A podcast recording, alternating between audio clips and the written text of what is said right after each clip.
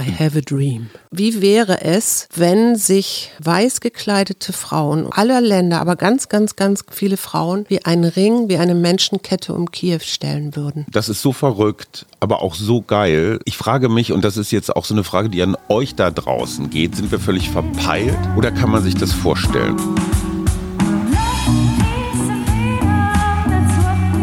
Wir. Arbeit, Leben, Liebe. Der Mutmach-Podcast der Berliner Morgenpost. Hallo und herzlich willkommen. Hier sind wieder wir, Hajo und Suse Schumacher mit unserem Mutmach-Podcast. Gestern war der internationale Tag der Happiness, des Glücklichseins. Hast du Ja. was gespürt? Äh, nee, aber was mir zu Happiness einfällt, ist dieses wunderbare, dieser wunderbare Satz.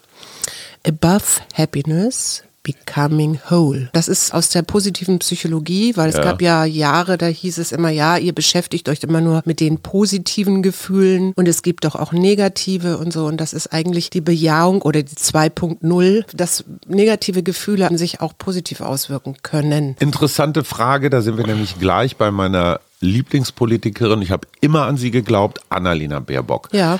Weißt du, was ziemlich genau vor elf Monaten war, am 19. April 2021? Ich denke, da ist sie nominiert worden. Du hast geraten, aber es stimmt. Ah ja. Es stimmt, vor elf Monaten. Und ich weiß noch, wie so ein bisschen zerknitterter Habeck sie mit gebremster Euphorie so auf die Bühne geschoben Mhm. hat. Viele haben gedacht, oh Gott, oh Gott, warum macht das der Robby nicht? Und inzwischen ist sie mehrheitlich die beliebteste Ministerin, glaube ich, in der Ampelkoalition. Ne? Aber überleg dir mal diesen Weg. Also erst kam diese, diese Buchgeschichte und dann die ollen Lebenslaufstolperer und man hatte den Eindruck, ach du Scheiße, der Habeck macht's viel besser. Und jetzt auf einmal das. Alle haben gesagt, die kann das nicht, die Kleine, hö, hö, Völkerrecht.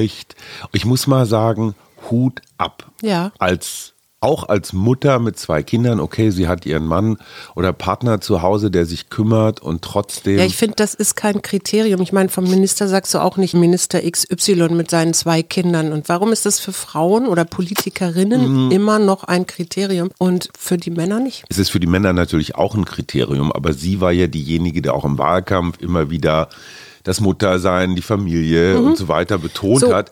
Deswegen sage ich das jetzt nochmal dazu, aber eigentlich hast du mich erwischt tatsächlich bei einer Stereotype, so Mütter müssen sich um Kinder kümmern. Zum Glück habe ich das noch schnell mit dem Mann dazu gesagt. Aber trotzdem nochmal Respekt und zwar nicht so, so ein onkeliger Respekt, so oh, Tätschel, Tätschel. Nein. Sondern die hat wirklich echt, also Joschka Fischer hat das mal so das Emaillebad oder Stahlbad genannt. Dieses, du wirst von der Öffentlichkeit so hammermäßig durchgegrillt. Und das Interessante ist ja, sie ist jetzt verantwortlich für den nationalen Sicherheitsplan. Also wie stellt sich Deutschland völlig unmilitaristisch, weißt du, Sicherheits- und, und Verteidigungspolitik in diesem Koalitionsvertrag? Nichts. Ja. Jetzt musst du das erstmal alles wieder, boah, also Ja. das ist eine Ich- echte Aufgabe. Ich finde das bemerkenswert, weil du eben das mit, den, mit der Familie sagtest. Ist, sie hat ja vor den Vereinten Nationen in New York gesprochen. Ja. Und womit hat sie angefangen? Sie hat mit dem neugeborenen Mädchen Mia, das Mhm. in Kiew in einem U-Bahn-Schacht geboren worden ist, weil Ja. dort die Familie sich verstecken musste wegen dem Krieg. Darüber hat sie zuerst gesprochen und das finde ich bemerkenswert, weil das eine andere Form von Redenkultur ist, weil sie halt emotionale Inhalte und Bilder nutzt, ohne dass es albern ist. ja, ne? ohne, und, und Also- ohne dass es zu theatralisch Schmalzig, oder schmalzig ja. oder sowas wird.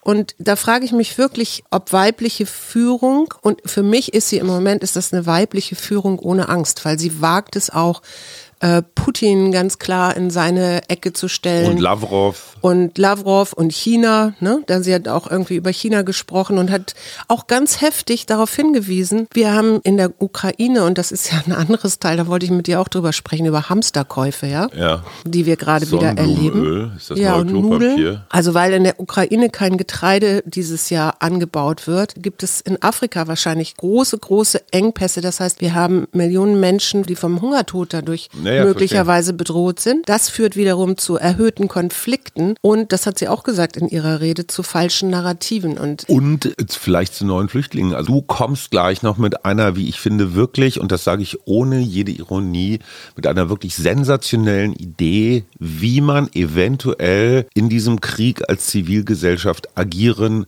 könnte. Das erzählen wir gleich noch. Ich finde das total richtig von ihr zu erklären, diese Abhängigkeiten, dass nichts in der Welt passiert. Ne? Hier mhm. klappert ein Schmetterling mit seinen Flügeln und irgendwo anders bricht ein Tsunami aus. Ist so. Ich möchte trotzdem noch einmal kurz zurück.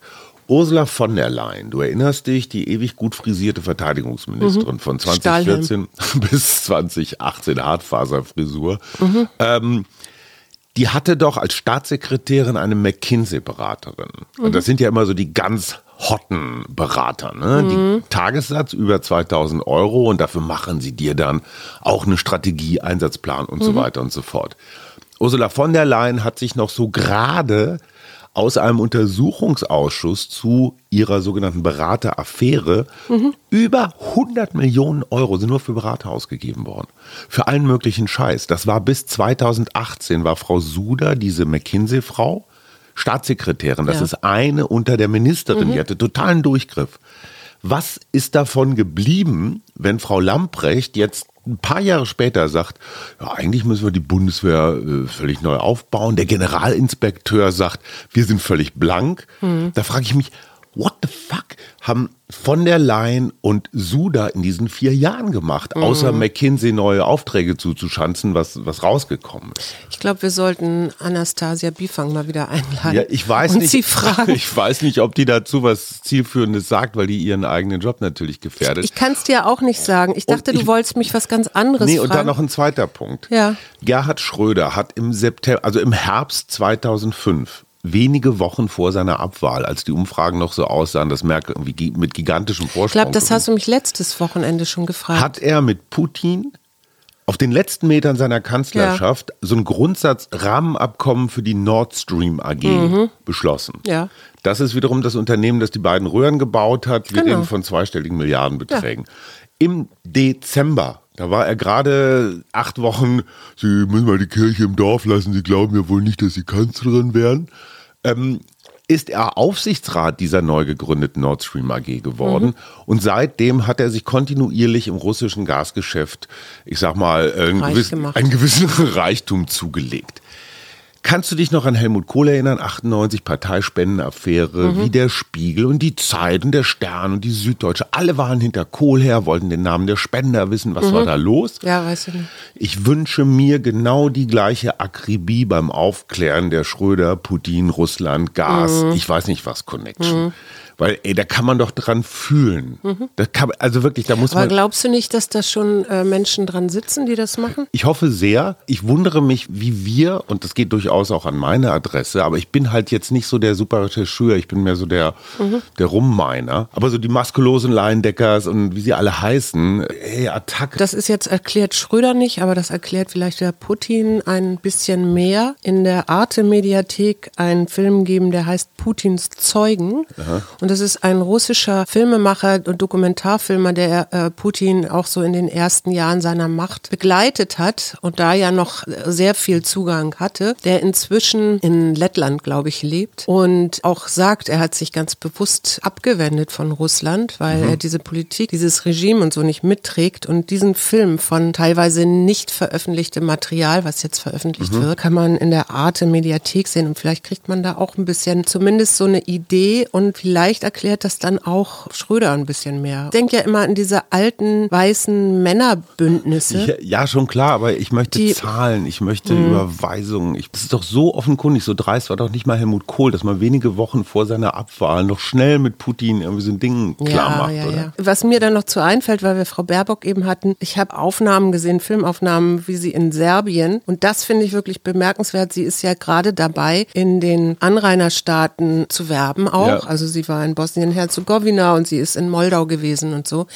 Ähm, und in diesem, bei diesem Serbien-Besuch siehst du sie auch in so einer ganzen Reihe von älteren Männern Aha. sitzen und sie hat so einen roten Blazer an. Ja, ja gut, dann haben Frauen auch irgendwie größere Möglichkeiten. Ich fand das schon sehr klar und sie guckt dann so, sie sitzt dem Präsidenten von Serbien so gegenüber mhm. und der guckt sie so an, so ganz erwartungsvoll und sie ist so ganz gelassen und ich, ich fand das wirklich besonders. Und auch da nochmal professioneller Respekt, nachdem ja dieses nicht ganz so brillant signifikante Wahlergebnis für die Grünen auch zum Teil ihr zugeschoben wurde, so von wegen Robby wäre doch der bessere Kanzlerkandidat mhm. gewesen. Außenpolitik, da kann man sich schon auch in Fettnäpfchen setzen. Ich ja. finde es echt gut, wie schnell die sich eingespielt hat auf diesem Turf. Mhm. Und kein Mensch weiß mehr, wer, wer vor ihr dieses Amt versucht hat auszufüllen. Mhm. Wirklich, wirklich toll, die Frau. Und jetzt mal ohne Schleimerei. Alle, die gedacht haben, naja, die ist so eine Eintagsfliege und die ist da zufällig gelandet. Nee,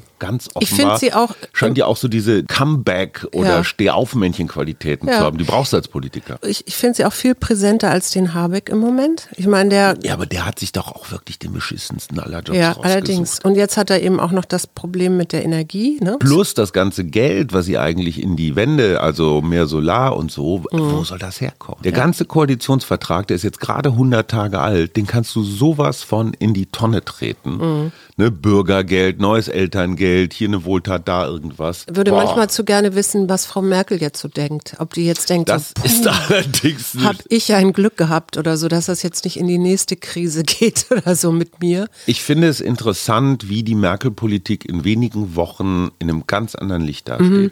Also du merkst einfach, wie gewissenlos diese radikale Wirtschaftspolitik war. So mhm. Hauptsache, wir können unsere deutschen Autos irgendwohin verbimmeln. Mhm. Wie unfassbar leichtsinnig diese Energiepolitik war. Mhm. Sagenhaft, das hat, das hat doch niemand vor drei Monaten in irgendwelchen Merkel-Lobhudeleien, mich inklusive, so gesehen. Ja. Ne, wir dachten noch alle, ey, war doch eigentlich eine coole Zeit und Nee, es war echt schon ganz schön lahmarschig. Ja. Wir haben am Wochenende Fernsehen geguckt. Zum ersten Mal seit 100 Jahren lagen wir wieder vom Fernseher. Und dann haben wir aber auch ordentlich. Voice Kids oder mhm. Kids Voice? The, ja. Voice of Germany mit Kindern. Sag mal ehrlich, wie fandst du es? Würdest du unsere Kinder da auch sehen?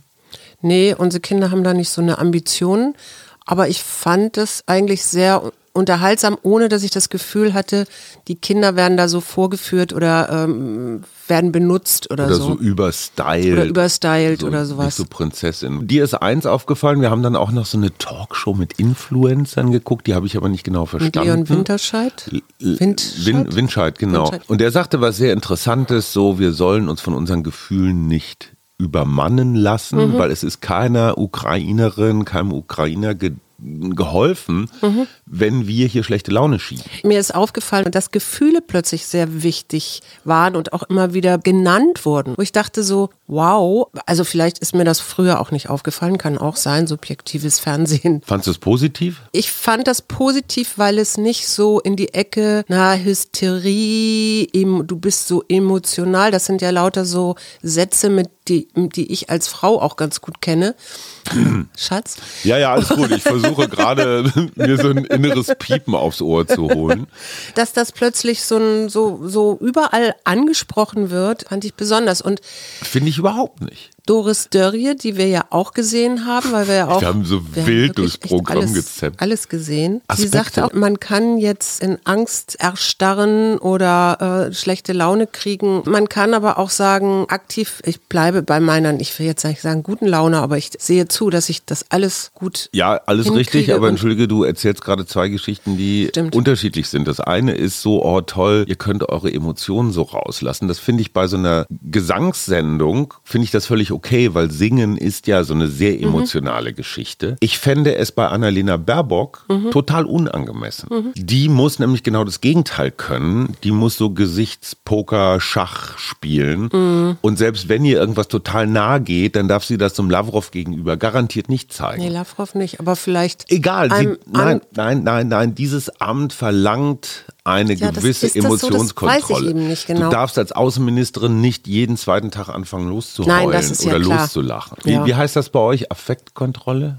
Impulskontrolle. Impulskontrolle. Mhm. Das ist in der Außenpolitik einfach wichtig. Gefühle da zeigen, wo sie hingehören, im Bett, im Privaten, in Gesangssendungen, mhm. aber nicht von Vereinten Nationen. Oder da dann, ich sag mal so als rhetorisches Mittel so ein bisschen so Stimmung machen. Ja. Das finde ich in Ordnung. Ja, okay. Arnold Schwarzenegger, den fand ich übrigens super mit seiner Ansprache an die russischen ja, fand ich auch. Soldaten. Du erinnerst dich an, an unsere kleine Autofahrt ja. durch Mecklenburg-Vorpommern und irgendwelchen Windrädern, die dich irgendwie beschäftigt haben nachhaltig.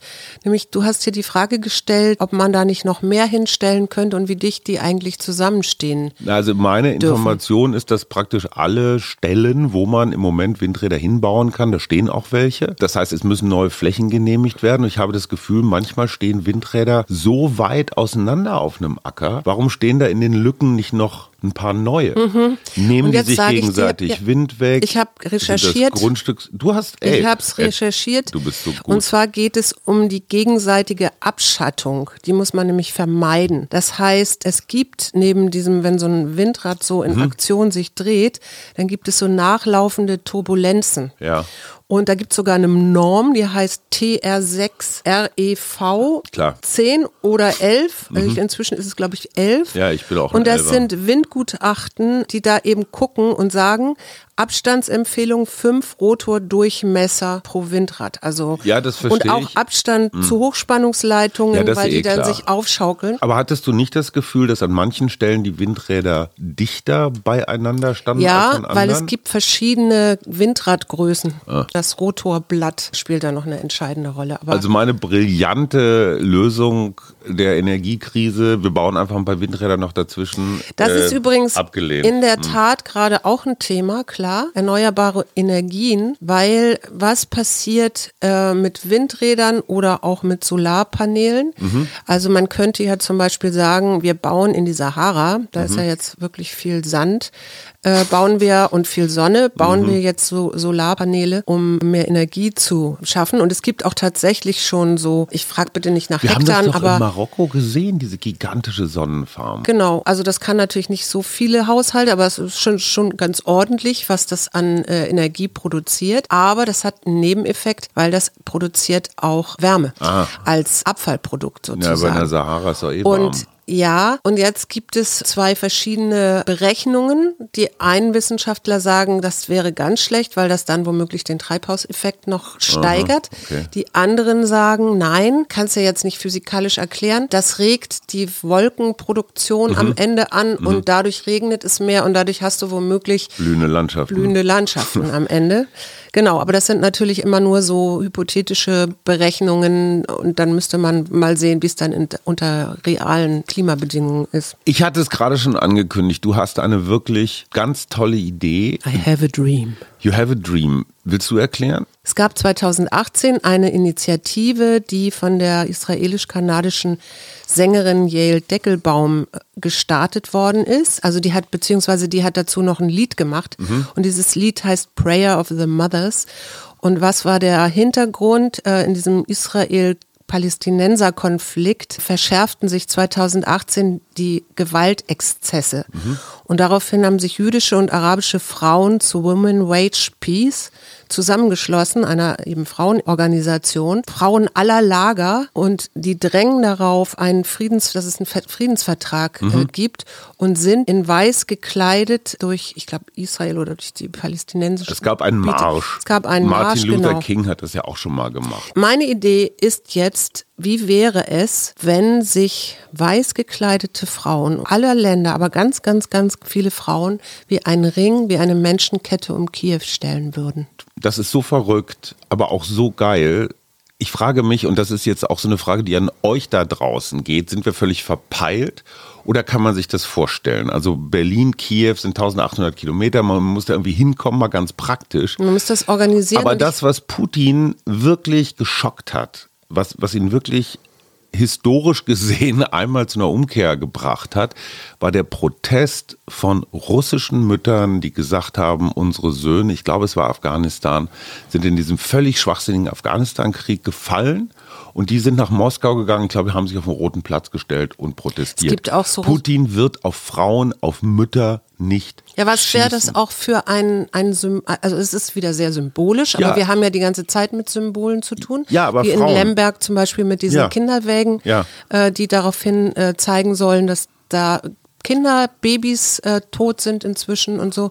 Aber ich finde dieser, also nicht nur der Ring, den finde ich toll, sondern auch dieser Marsch. Ich stelle mir vor, so du gehst los und, und, mhm. und schon drei Haustüren später kommt so eine weiß gekleidete Frau, die du vielleicht gar nicht kennst, mhm. kommt dazu, ihr seid zwei, dann kommt von links die nächste, ihr seid mhm. drei.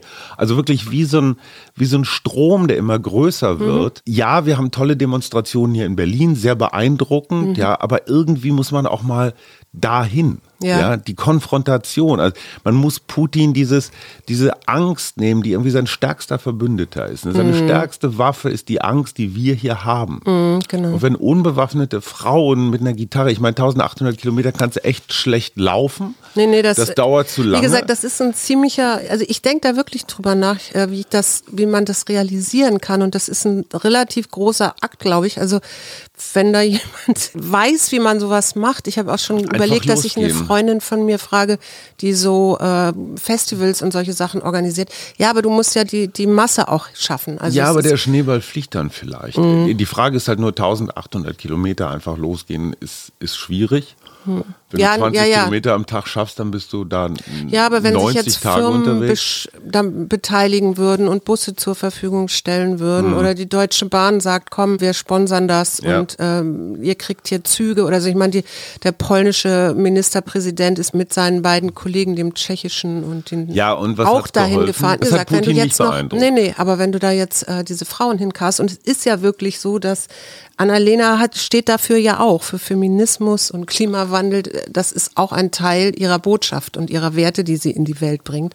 Und Frieden natürlich. Also insofern. Ich finde es wirklich wichtig und das ist an diesem Jahl Deckelbaum, ich stelle die YouTube-Adresse zum Video, stelle ich in die, in die Show Notes. Ja. So beeindruckend. Diese Vibes zwischen Frauen, dieses Unrivalenhafte. Ja. Also sehr, sehr. Und du siehst, da ist eine arabische, eine palästinensische, eine israelische, alles dabei, auch ja. an Sprachen. Sehr sehr, beeindruckend. Mhm. Und es ist gut, dass da kein einziger Kerl ist. Auch mhm. nicht so diese, so Männer, die von sich sagen, wir sind Feministen, finde ich sorry, bei allem Respekt, immer ein bisschen schwierig. Mhm. Ich habe jetzt auch noch eine mutmachende Geschichte, ja. nämlich die der britischen Dockarbeiter, mhm. die sich geweigert haben, die russischen Tankschiffe zu entladen, weil sie wollen kein blutiges Öl berühren. Da bin ich nochmal bei einer Frage, die mich wirklich umtreibt. Wir haben jetzt diesen Schockmoment, diesen Krisenmoment, wo man politische Entscheidungen, wo man große Richtungsentscheidungen treffen kann. Wärest du dafür, dass wir uns, dass wir jetzt wirklich unsere Arschbacken zusammenkneifen? Olaf Scholz hält so eine Blut, Schweiß und Tränenrede. Klammer auf, unser Lieblingssoziologe Harald Welzer hat gesagt, wir dürfen auf gar keinen Fall so eine Rhetorik und Ästhetik des Krieges. Haben wir doch so, schon. Ja, aber weißt du, so aus der Preußenzeit, aus der, aus der Kaiserzeit, so Attacke und wir ziehen ins Feld und unsere Jungs und so Zeug. Also das ist schon echt schwierig und trotzdem, wenn wir jetzt sagen, diese Legislaturperiode, die folgenden drei Jahre, werden wir alle weniger Komfort haben. Wir mhm. werden mehr fürs Benzin bezahlen. Wir werden in einer affenartigen Geschwindigkeit die Regenerativen ausbauen. Mhm. Und wir werden jetzt in dieser Sekunde Sekunde auf russisches Öl und Gas verzichten. Mhm. Und wir wissen alle, dass das total schwierig wird. Kriegst du das dem deutschen Tankstellen Wüterich, schönen Gruß an Tobias Hans im Saarland, kriegst du das vermittelt? Das ist ja die Frage. Ja. Kriegst du dieses Land so untergehakt, dass die Leute, dass die Pendler sagen, ja, scheiße, was mache ich denn jetzt? Meine ja. Fahrt zur Arbeit kostet dreimal so viel. Mhm. Und du kannst ja nicht jedem sagen, noch kaufen ein spritsparendes Auto. Ich würde so gerne in der Hoffnung stehen bleiben oder sein. Der WWF hat das berechnet. Wenn wir alle unsere Heizung runterdrehen, ja, flächendeckend, können ja. wir schon eine ganze Menge Energie einsparen. Ja, und ich meine, wo ist das Problem, sich ein bisschen wärmer in der Wohnung anzuziehen? Suse, das ist ein Teil, das ist aber der Gasteil. Und, das und der nächste Benzinpreis ist, ist, einfach ein richtiges Brett. Ich weiß. Natürlich kann man die Steuern drauf runternehmen. Naja, oder vielleicht kann man für Pendler, also die, für die das wirklich wichtig ist, da auch irgendwelche Erleichterungen schaffen und gleichzeitig alle die, die es nicht unbedingt brauchen. Ich meine, Schröder hat damals die Agenda 2010, jetzt sind wir schon wieder bei Schröder, hat er durchgesetzt und er wusste, dass er mit seiner eigenen Klientel, mit seinen Wählern, mit den Gewerkschaften tierischen Ärger kriegt. Mhm. Also letztendlich war das so der Einstieg in den Ausstieg. Mhm.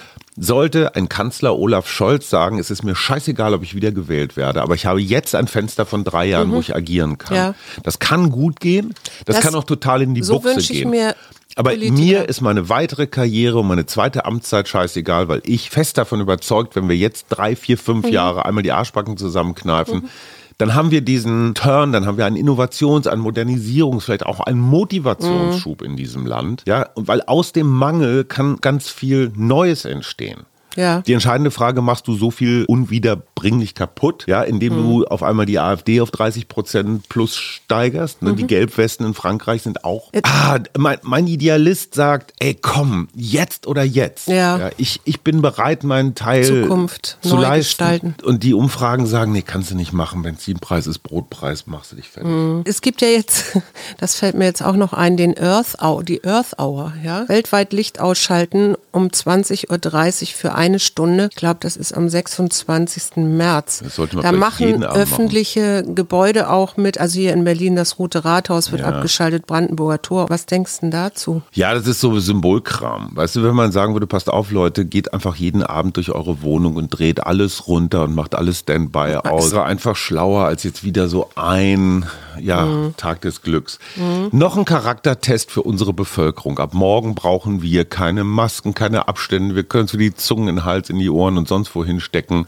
Was glaubst du passiert? Werden die Masken bleiben? Werden viele Menschen, die ja nun die Aha-Regeln wirklich inzwischen Ich habe immer haben. den Eindruck, dass die Bevölkerung viel schlauer ist als die Politik. Dementsprechend bin ich fest davon überzeugt, dass die meisten Menschen, also die, die sowieso immer schon pro Maßnahmen waren, hm. äh, dass sie das beibehalten werden. Und ich kann nur für mich sagen, ich werde das in der Bahn und äh, auch in Geschäften und so werde ich weiter Maske tragen. Das finde ich auch nicht schlimm. Wenn ich es habe, dann stecke ich keinen an. Und wenn ich es nicht habe, dann kriege ich auch nichts. Ich habe neulich gerade wieder so ein Aero Aerosolforscher gelesen. Ja. Es ist wirklich hilfreich und die halten unglaublich viel ab. Und insofern muss ich sagen, finde ich diesen Freedom Day jetzt gar nicht so schlecht. Ich meine, in Österreich ist es dann schon wieder so, dass die Maskenpflicht in geschlossenen Räumen wieder eingeführt wird. Aber es ist natürlich ein riesiger Charaktertest für mhm. dieses Land. Ne? Mhm. So habt ihr es irgendwie einigermaßen im Griff, eure Selbstfürsorge oder nicht? Mhm. So, jetzt noch was Aufbauendes, Schatz. Du, ich habe äh, meinen ersten Waldtag hinter mir und, also es hört sich jetzt so komisch an, aber ja. ich habe das wirklich genossen und wir haben den Frühling begrüßt, jetzt zum Frühlingsanfang. Was war das schönste und wenn Blümelein, was dir begegnet ist? Das kann ich gar nicht so sagen, weil das, ich, es ging mehr so ums Grün nochmal wieder neu gucken. Also mhm. du gehst ja anders durch den Wald, wenn du mal genauer hinguckst ja, und ja, nicht redest und so. Also sehr achtsam bei diesem wunderschönen Wetter, das wir jetzt hier gerade haben, macht es dann eben noch mehr Spaß. Und der Hinweis noch, dass am 2. April der nächste Waldtag ist. Wer mit möchte, kann mir gerne eine Mail schicken. Und wer Bock hat, Rennrad zu fahren, meldet sich bei mir. Bei mir auch. Stimmt, Suse fährt jetzt auch Rennrad. Wir wünschen eine schöne Woche, trotz oder wegen Ja, genau. Allem. Bleibt in der Aktivität und in der Positivität. Alles wird gut. Am Ende siegt das Licht. Und tschüss.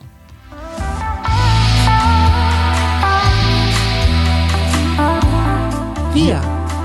Arbeit, Leben, Liebe. Der Mutmach-Podcast der Berliner Morgenpost.